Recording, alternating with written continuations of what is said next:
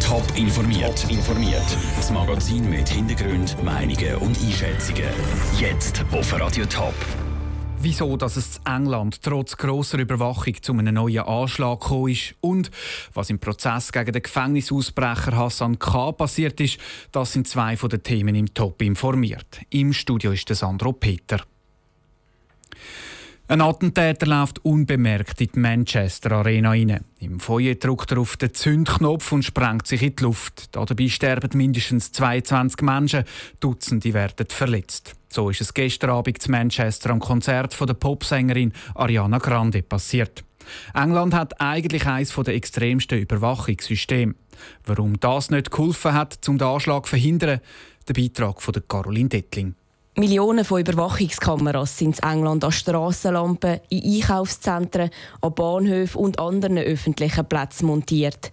Die Menschen werden überwacht, wo es nur geht. Das zu ihrer eigenen Sicherheit. Der ehemalige Chef vom Schweizerischen Nachrichtendienst Peter Egli redet von einem sehr fortschrittlichen System. Aber auch das helfe nicht gegen alles. Wir müssen aber festhalten, dass man der einzelne Attentäter, der einsame Wolf, wie man ihn sagt, der in einem Regenmantel daherkommt, ohne Bart, ohne Taliban-Kleidung, in den Jeans, ganz normal. Aber darunter hat er eine Sprengstoffweste. Das kann man leider auch mit Videokameras nicht aufklären. Viele Überwachungskameras bringen auch viele Informationen. Und das sei eine schwierige Aufgabe für die Sicherheitsdienste, sagt Peter Regli. Die enorme Anzahl von Informationen, sei das jetzt im Internet, sei das von Menschen, die etwas melden, das rechtzeitig können zu erfassen. Wir reden immer von den goldigen Nadeln im Heuhaufen und da sieht man die ganz große Herausforderung für den Sicherheitsdienst von unseren demokratischen Rechtsstaaten. Beim Anschlag in einem Gebäude steht die Frage im Raum, ob die durch härtere Eingangskontrollen hätte können verhindert werden.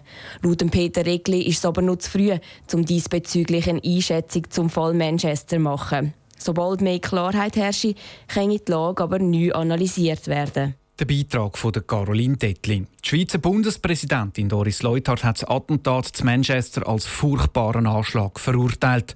Das Schweizer Aussendepartement weiss im Moment nichts von Schweizer Opfern. Der Hassan K. steht wieder vor Gericht. Das Mal muss er sich für seine Flucht verantworten. Er war wegen Vergewaltigung im Gefängnis.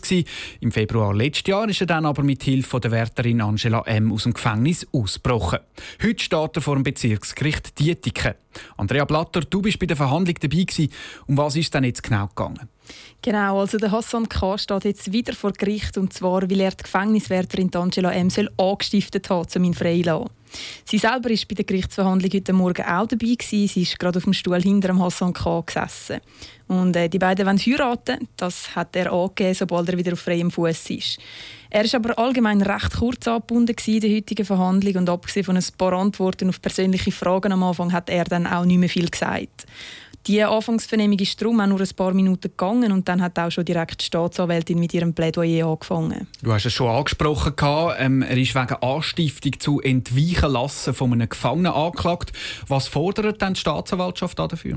Also die Staatsanwaltschaft will, dass am Hassan K. seine Strafe eben wegen dieser Anstiftung um fünf Monate soll verlängert werden die Angela M. selber ist schon zu 15 Monaten bedingter Freiheitsstrafe verurteilt worden, weil sie ihm zu dieser Flucht verholfen hat.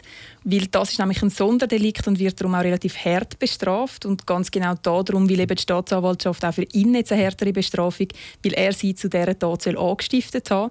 Und außerdem hat er das schon lange im Voraus geplant. Die Staatsanwaltschaft will also, dass seine gesamte Haftstrafe am Schluss vier Jahre und fünf Monate soll sein Er sitzt ja schon, wir haben es angesprochen, wegen Vergewaltigung im Gefängnis. Will seine Verteidigung die Zeit verkürzen oder plädiert sie sogar, dass er da ganz frei gesprochen wird von dieser Anstiftung? Die Verteidigung fordert in dieser Beziehung ganz klar einen Freispruch, weil der Ausbruch aus dem Gefängnis an sich ist in der Schweiz nicht strafbar und die Flucht sei eine gemeinsame Entscheidung von beiden gewesen. Auch Angela M. selber hat in ihrem Prozess nämlich ausgesagt, dass sie nicht zufrieden war mit ihrem Leben und der Ausbruch und das gemeinsame Leben mit dem Hassan K. hat sie auch als eine Art Ausweg aus dem gesehen. Es könne also eher von einer Mittäterschaft geredet werden als wirklich von einer Anstiftung. Danke, Andrea, für die Zusammenfassung.